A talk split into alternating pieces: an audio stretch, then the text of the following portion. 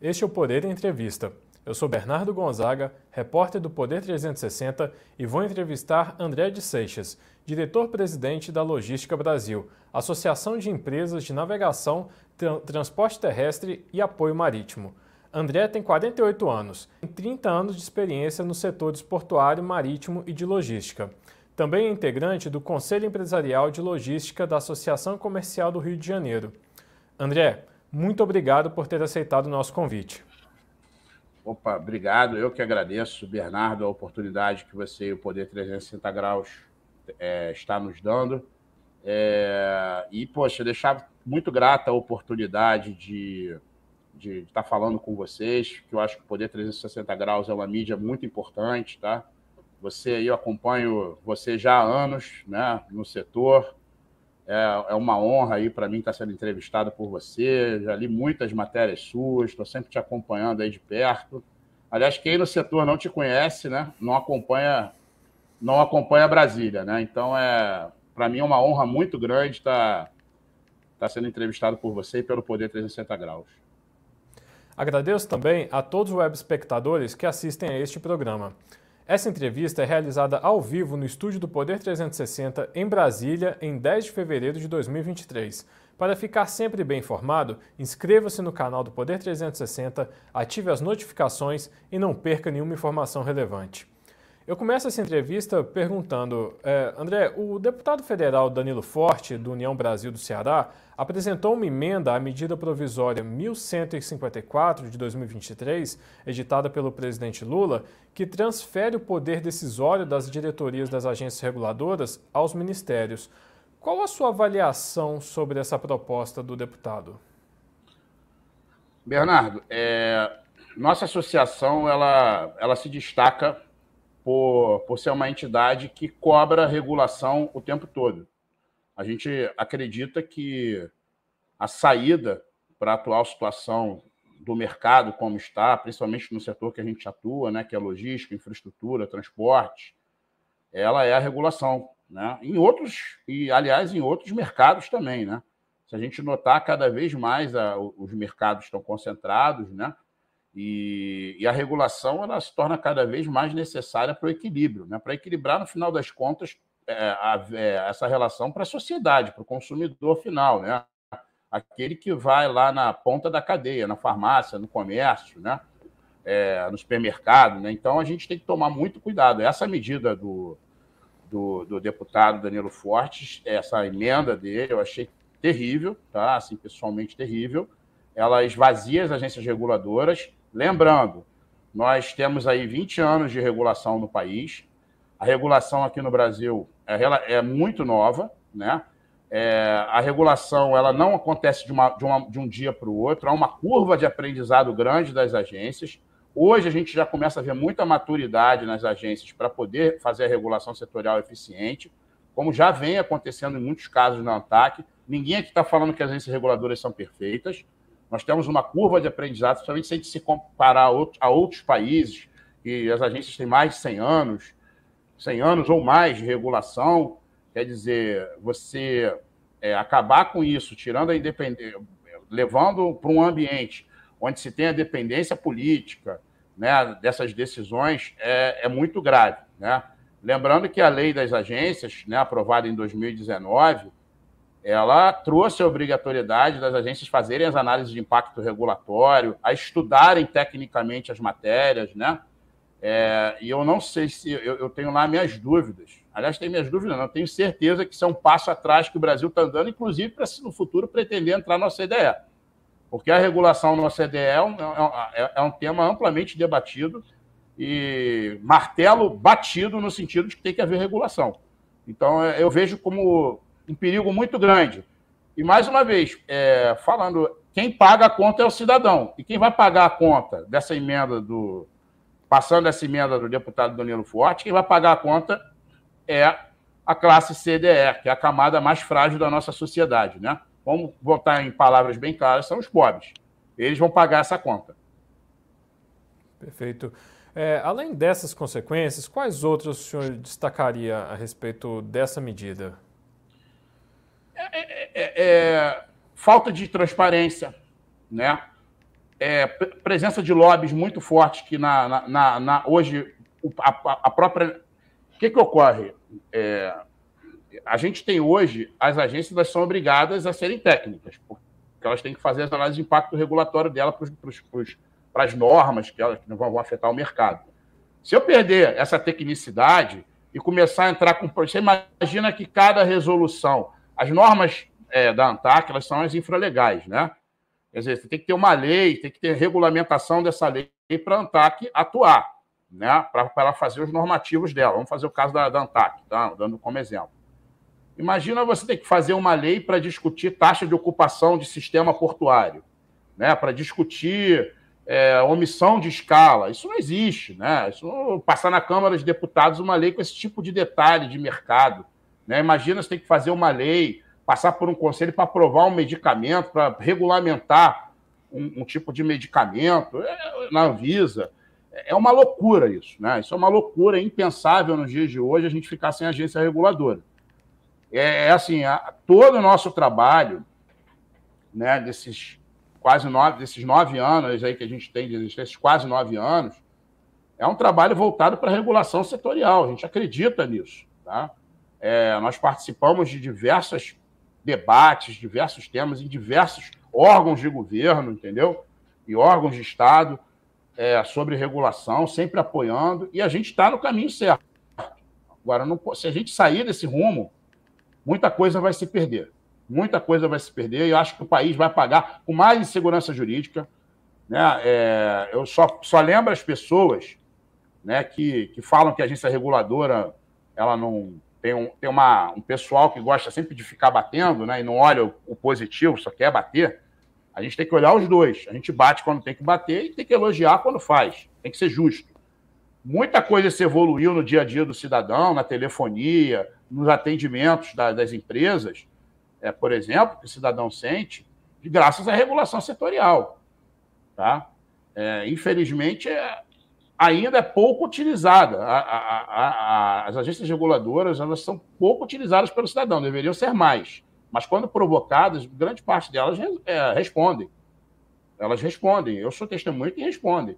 Agora, tem que provocar, provocar com o correto, tem que cobrar. Mas é, do jeito que nós estamos hoje, você simplesmente varrer as agências reguladoras como se pretende, isso é um erro enorme. E vai impactar muito na economia do país, com segurança jurídica, investimento. Eu tenho certeza que isso vai ser um. Vão ser dez passos para trás que o Brasil vai dar. Perfeito. É, a gente sempre fala muito aqui né, que segurança jurídica é sinônimo de atração de investimento. Ou seja, se o senhor acredita que essa, se essa emenda passa, eh, a gente pode ter enfim, investimentos afetados no futuro? Pode. Eu acho que pode. Dependendo do setor, sim. No nosso setor, por exemplo, pode ser que tenha. Pode ser que tenha uma retração de, de investimento, sim, porque o Brasil já não é o país da segurança jurídica, né? A gente vamos, vamos combinar aqui. Ninguém está falando que o Brasil. É você jogando isso para um ambiente que pode ser muito politizado, que não seja independente como as agências reguladoras, pode sim ser um risco grande. Perfeito. Agora, saindo um pouco do assunto de agências reguladoras, né, o senhor conhece muito bem a infraestrutura do país. É, o que o senhor achou da divisão do antigo Ministério da Infraestrutura em Portos e Aeroportos e o Ministério de Transportes? Olha, é, infelizmente no Brasil nós temos problemas orçamentários muito grandes. Né? Eu preferi, eu, o modelo do Ministério dos Esportes, como a gente tinha no governo anterior do Lula e no governo da Dilma, é, eu fui muito a favor, sou muito a favor, porque acaba sempre esbarrando em questão de recursos. É, eu tenho alguns receios, não, ainda não conheço a estrutura para fazer uma crítica mais profunda, está começando agora, né? Isso tem um mês, diante de tantos acontecimentos no país que teve desde, desde a posse. Acho que não tem nem um mês, eu acho que ainda não tem nem secretário nomeado, quer dizer, tem indicação. É, é muito cedo para falar, mas a gente tem, eu, o receio que eu tenho, né, como representante de usuário, por, como representante eu também tenho associados, né, que são empresas de navegação, que são empresas de apoio portuário e marítimo. É, é, assim, né? Quando a gente trata de porto, a gente basicamente trata muito de carga, né? E quando a gente trata de aeroporto, a gente está falando mais até de passageiro, né? Até porque 95% das cargas transacionadas no comércio exterior são feitas por navio e passam pelos portos. É... Meu medo é a ida desses recursos para os aeroportos. Isso é um receio que eu tenho. Né? É um receio, mas eu não tenho nada assim de concreto para te falar. Porque eu preciso esperar a coisa funcionar, né? para ver como, como realmente vai ser tocado. Eu preferia ainda que tivéssemos um Ministério dos Esportes exclusivo para tratar, porque é uma pasta muito importante. Tá? O Brasil precisa crescer no comércio exterior, o Brasil precisa de investimento em portos, investimento em dragagem, precisa estimular a atividade. É, então, eu, eu vejo que se pessoalmente, tá? Não tenho um critério, tem um risco da gente perder investimento para aeroporto. Existe esse risco. Então a gente tem que mensurar como é que vai se comportar o equilíbrio disso dentro do Ministério. Mas é, só de já ter alguma coisa mais específica para Porto, eu já acho, já acho bom, tá? Já vejo uma evolução aí. Eu preferia que fosse o modelo antigo, da antiga CEP, né? Que foi extinta no governo Temer, que foi incluído dentro, virou uma secretaria do Ministério dos Transportes na época, e continuou como secretaria dentro desse novo Ministério da Infraestrutura do Bolsonaro, que volta a ser transportes agora de novo. Perfeito. É, o ministro de Portos e Aeroportos, Márcio França, já disse que não vai mais privatizar o Porto de Santos. O que o senhor achou dessa decisão? Eu achei uma decisão excelente. Eu, pessoalmente, do jeito que as coisas são feitas, estavam sendo feitas, a gente está vendo um, um, um modelo aí que já deu errado no mundo, né? que, que é o, o modelo australiano lá, né, de, de, de, exploração dos portos, onde só encareceu o custo do porto para os usuários, né, inviabilizou. É, eu acho que a gente tem muita coisa para fazer antes. Eu acho que, por exemplo, eu penso que a Lei 12.815 de 2013, né, que revogou a 9.830 de 93, ela tirou o poder deliberativo dos conselhos das autoridades portuárias. Né? Isso é grave, porque isso afasta a gente de um modelo descentralizado, que é o Landlord Port, né? Então, é, a gente deveria voltar com os CAPs, entendeu? É, gente, mantendo, obviamente, essa, a, o poder fiscalizatório, seja do poder concedente da ANTAC, entendeu? Mas eu acho que a gente deveria voltar com os conselhos das autoridades portuárias. Isso é o primeiro passo. Tá? E privatizar a autoridade portuária eu acho que não. Eu acho que a gente deve descentralizar o poder da autoridade portuária, fortalecer a autoridade portuária como um, um ente que, além de exercer o papel de autoridade, ele exerce o papel de promover o porto, promover a atividade portuária, porque, veja, é, eu não posso pegar a autoridade portuária que ela tem fim econômico, ou seja, a gente está falando aí de financeiro, mas também está falando de função social, né, desenvolvimento de, regional, de regional e uma série de outras funções, e simplesmente pegar essa autoridade portuária para botar em resultado financeiro. Só isso. Ela tem que ter um resultado financeiro, ela tem que ter um resultado positivo para reinvestir. Mas ela não é, pra, na nossa opinião, para dar o lucro. Ela tem que reinvestir aquilo na atividade portuária. O lucro está na atividade fim. O lucro mesmo empresarial está na atividade fim que é explorada pelos terminais. Esse não tem como o governo explorar. Né? Desde que a, a, iniciativa privada entrou nos nossos portos, a coisa só melhorou, isso é verdade. Né? A, a, as operações nossas hoje são para e passo aí com o mundo, né? Os investimentos, até porque se a gente não estiver conectado com o mundo, os navios não vêm para cá. É minimamente conectado, né? Então, é, eu acho que assim, a atividade fim fica na iniciativa privada, como está sendo feito hoje, a autoridade portuária pública num modelo descentralizado. Daí melhorando essa descentralização, essa dependência, entendeu? E com compliance forte, né? Para que não, não tenhamos problemas da política invadindo as autoridades portuárias, como já aconteceu no passado, foi terrível, né? Botar gente que não tem a menor capacidade de, de, de gerir nada é, em portos de navegação, gente que não entende nada. Então, é, é, isso aí eu falo de nomeações políticas, a gente ter, ter um compliance forte para deter isso. Mas a privatização, não, eu, eu concordo com, com, com, o governo que parar é o melhor caminho. Da forma que estava sendo feita, mais ainda se torna esse caminho melhor de parar isso. E a forma como o governo passado estava fazendo não estava boa, na nossa opinião. Perfeito. É, agora o senhor citou os terminais, eu queria saber se o senhor é a favor que grandes armadores, ou seja, os donos dos navios, é, que já são donos de terminais em Santos, possam participar do leilão do superterminal de contêineres, o chamado STS-10. É, veja bem, Bernardo, a gente tem que fazer um resgate aqui né, de, de tudo como, como, como as coisas é, chegaram até aqui, tá? A navegação no mundo, hoje, ela está na mão de três alianças, ou quatro famílias. É um mercado altamente concentrado. Tá?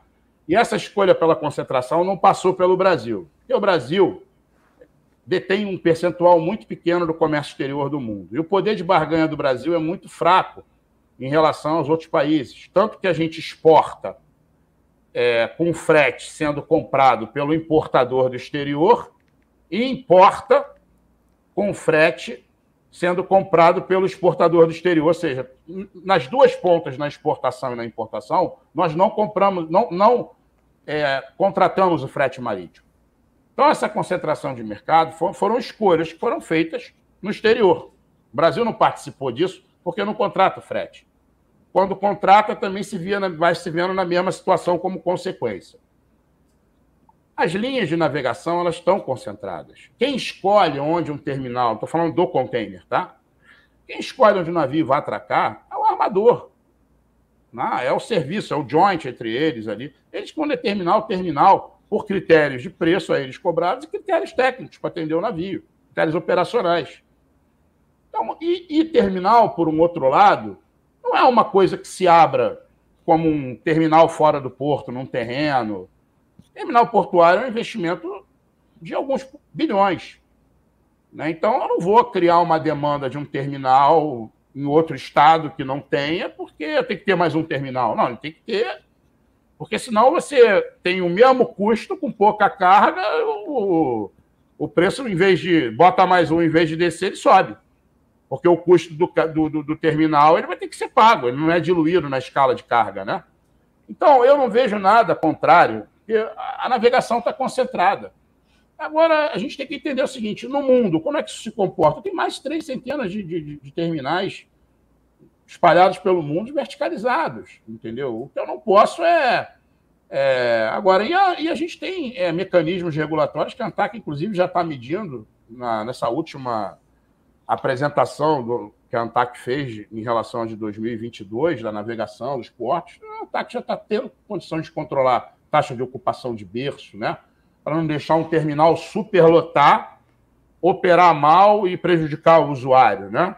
A ANTAC tem como trabalhar isso hoje, né? Então, assim, eu estou muito tranquilo em relação a isso, eu não, eu não acho um problema, tá? E no, nos ambientes que eu vivo, assim, as maiores reclamações que eu recebo de terminais, inclusive, não são verticalizadas, são bandeira branca.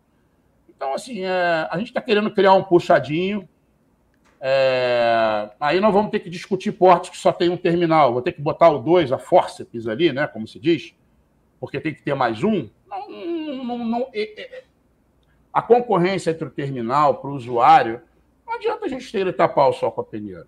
O armador é que escolhe o terminal. Minha carga vai para lá. Talvez eu não queira tirar, vou acabar liberando ali mesmo, negocio um valor, ou vejo uma forma, mas vou acabar não, não negocio, vou ter que pagar o valor cheio da tabela, não sei, mas quem escolhe é o armador. Então a gente não fica muito.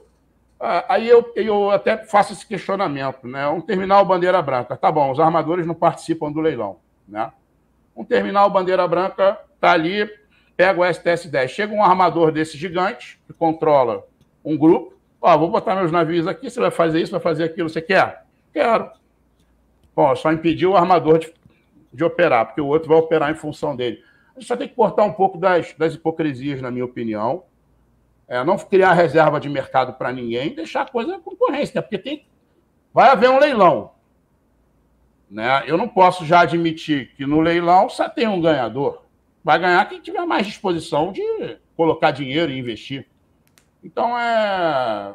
ainda tem esse detalhe, né? Agora, simplesmente proibir eu estava num debate, participando de um painel, de um congresso do, da Associação Brasileira de Direito Marítimo em, em São Paulo.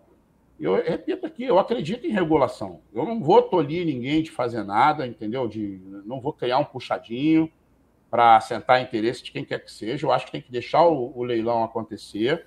Não vamos adivinhar ganhador, porque pode ter um, um, grupo que opera terminal de bandeira branca, que não seja de armador no mundo, que vem aqui com apetite em vista e ganha. Isso não está descartado.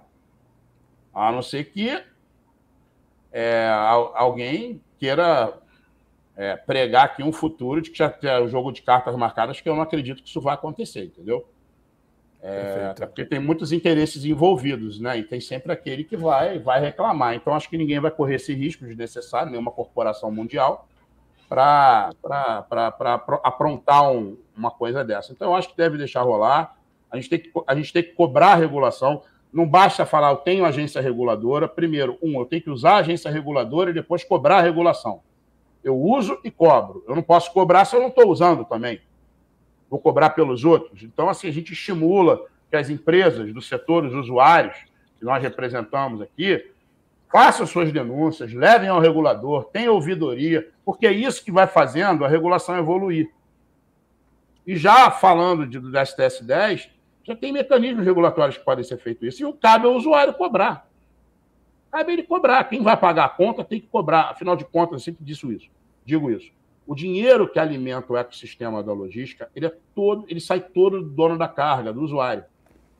Então é ele que tem que cobrar, ele que tem que estar dentro do ANTAC cobrando ostensivamente a agência. E a agência vai dar a resposta. Ela dá a resposta. Ela começa a dar a resposta. Quem está denunciando é, tem colhido frutos. Ah, são todos os processos? Quer dizer que a vitória é certa? Claro que não. Nós mesmos aqui da Logística Brasil já entramos por vários processos e não obtivemos êxito. Mas entendemos o porquê. Recorremos, mas funcionou para algumas vezes. Funcionou. Funcionou em coisas relevantes. Né? Foram para audiências públicas, foram objetos de estudo. A gente sempre fala assim, a gente tem que colocar, né, aqui no Rio tem o bode na sala, né? Colocamos o bode na sala no regulador para ver como é que ele vai se comportar e vamos ver como é que trabalhar isso e cobrar. Esse é o papel do usuário. Perfeito. Aliás, esse deveria ser o papel do cidadão, só me corrigindo aqui também, além do usuário. Perfeito. Agora, André, um tema que o senhor acompanhou muito, né, o BR do Mar. É, foi a maior mudança recente da legislação de transportes aquaviados. Foi a sanção do projeto que criou, né, chamado BR do Mar, um programa de estímulo ao transporte de cabotagem. Qual o balanço que o senhor faz do texto final do projeto? Olha, é, primeiro que o BR do Mar ele surge de uma forma muito esquisita no início de governo, segundo a gente soube, com lobbies aí fortíssimos envolvendo até a Marinha. Tá? Ele trouxe medidas ali, artigos que concentradores de mercado ao extremo, né, que foram, graças a Deus, derrubados aí pelo Senado e mantidos na Câmara de Deputados quando voltou né, o, o processo para votação. É, eu não vejo você, você nota assim, né? Vamos pegar até o comportamento do governo anterior, né? É, o, o, projeto de lei ele é enviado à Câmara de Deputados com urgência constitucional. Se não é votado dentro do prazo, começa a trancar a pauta. Ele é, vai para o Senado, é mantido a urgência constitucional pelo governo, volta para o Congresso com, com urgência constitucional, para a Câmara com urgência constitucional é votado. Beleza. Foi, salvo engano, 14 de dezembro de 2021.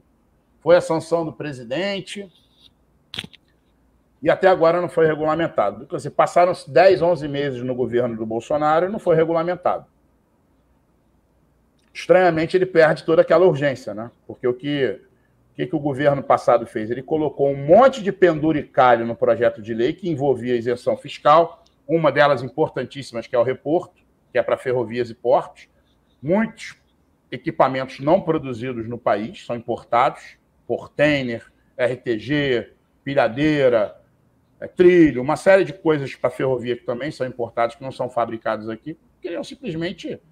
É, existia, existia uma cobrança da economia em cima da infraestrutura para não aprovar o reporto, que é um valor irrisório na, no, nas contas públicas, mas que é importante para o setor. Quem acaba pagando, a, acaba pagando a conta é o usuário.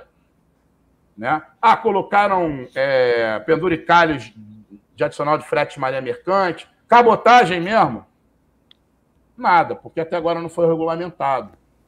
Então perdeu a urgência, perdeu o glamour da coisa, né? Discutiu tanto isso. No final, algumas medidas concentradoras foram retiradas, mas permanecem algumas arriscadas ali que a gente já entende que não sejam legais, que permaneceram. Mas vamos esperar agora a regulamentação. Eu não acho que o BR do Mar em si ele provocou nenhuma mudança na cabotagem, tá? Você vai ter um caso ou outro ali que o BR do Mar deu uma, vai dar, vamos lá, uma luz em cima da operação, mas na nossa opinião ele não vai mudar nada na história da cabotagem brasileira, tá? Ele é mais propaganda que com toda certeza a gente sabe que o Ministério da Infraestrutura no governo passado fazia, era muito bom de propaganda, fazia muita propaganda, né? É, e ele é mais propaganda do que efetivamente trazer resultado para a cabotagem, na, na, na minha opinião entendeu? Mas o tempo vai dizer isso, né? Não sou eu que, que vou é, falar. Acho que a própria retirada. Uma, uma, uma, uma lei que é votada em urgência constitucional, ficar um ano para ser regulamentada é complicado, né? Há um, há um descompasso grande, você há de concordar comigo, né, Bernardo? É, bom, chega ao final essa edição do Poder Entrevista. Em nome do jornal digital Poder 360, eu agradeço a André de Seixas, diretor-presidente da Logística Brasil. Muito obrigado, Bernardo, mais uma vez pela oportunidade. É sempre bom falar com vocês. É, e no que o Poder 360 precisar de mim, da Logística Brasil, podem contar. Estamos aqui inteiramente à disposição para ajudar, para ajudar o país. A gente trabalha em função do interesse público, a gente quer ver esse país dar certo, a gente quer ver o nosso setor equilibrado, que não sejam cometidas injustiças, nem conosco, nem com ninguém que todo mundo trabalha em equilíbrio. É o mundo perfeito que a gente tem que buscar. Ele nunca vai existir, mas a gente vai buscar, a gente vai chegando ali pertinho do equilíbrio. Muito obrigado. Agradeço também a todos os web espectadores que assistiram a este programa. Essa entrevista foi realizada ao vivo no estúdio do Poder 360 em Brasília em 10 de fevereiro de 2023. Para ficar sempre bem informado, inscreva-se no canal do Poder 360, ative as notificações e não perca nenhuma informação relevante. Muito obrigado e até a próxima.